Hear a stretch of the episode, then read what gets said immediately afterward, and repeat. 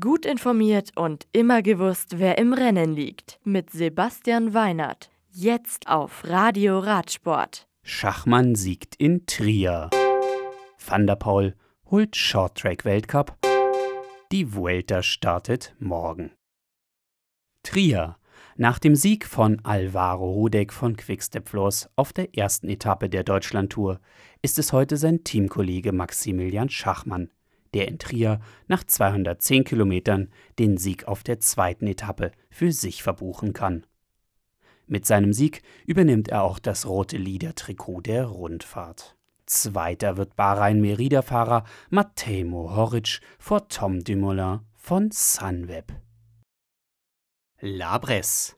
Das Shorttrack-Rennen der Damen beim MTB-Weltcup-Finale in den Vogesen gewinnt Annika Langwart von Specialized Racing.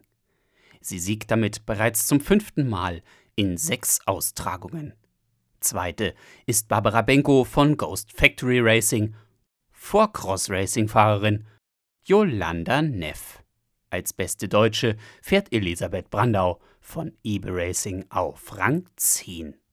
Bei den Herren ist auf dem 20 Minuten kurzen Rennen Corendon Circus-Profi Mathieu van der Paul mit einem Husarenritt in der letzten Runde der schnellste.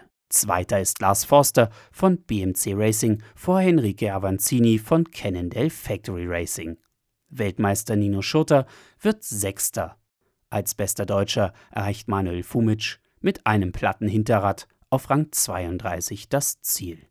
Die Rennen am Sonntag überträgt Red Bull TV wieder wie gewohnt live. Die Damen fahren um 12.20 Uhr, die Herren starten um 14.50 Uhr. Ypres Mikkel Reim von der Israel Cycling Akademie gewinnt die Premiere des Great War Remembrance Race in Belgien. Bei dem Rennen, das an das Ende des Ersten Weltkriegs erinnert, setzt sich Reim nach 193 Kilometern gegen Pavel Berners von CCC Sprandi und Sport Vlaanderen-Fahrer Breben van Hecke durch. Malaga Morgen startet die 73. Vuelta a España mit einem Prologzeitfahren über 8 Kilometer. Vincenzo Nibali wird, in Abwesenheit von Froome, mit der Nummer 1 am Start stehen und sein Comeback nach seinem schweren Sturz bei der Tour de France versuchen.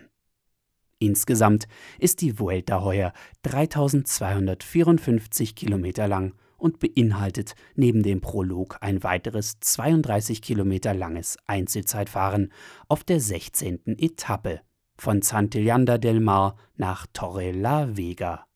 Die zwei Ruhetage sind am 3. September in Salamanca und am 10. September in Santander. Das Radio für Radsportfans. Im Web auf radioradsport.de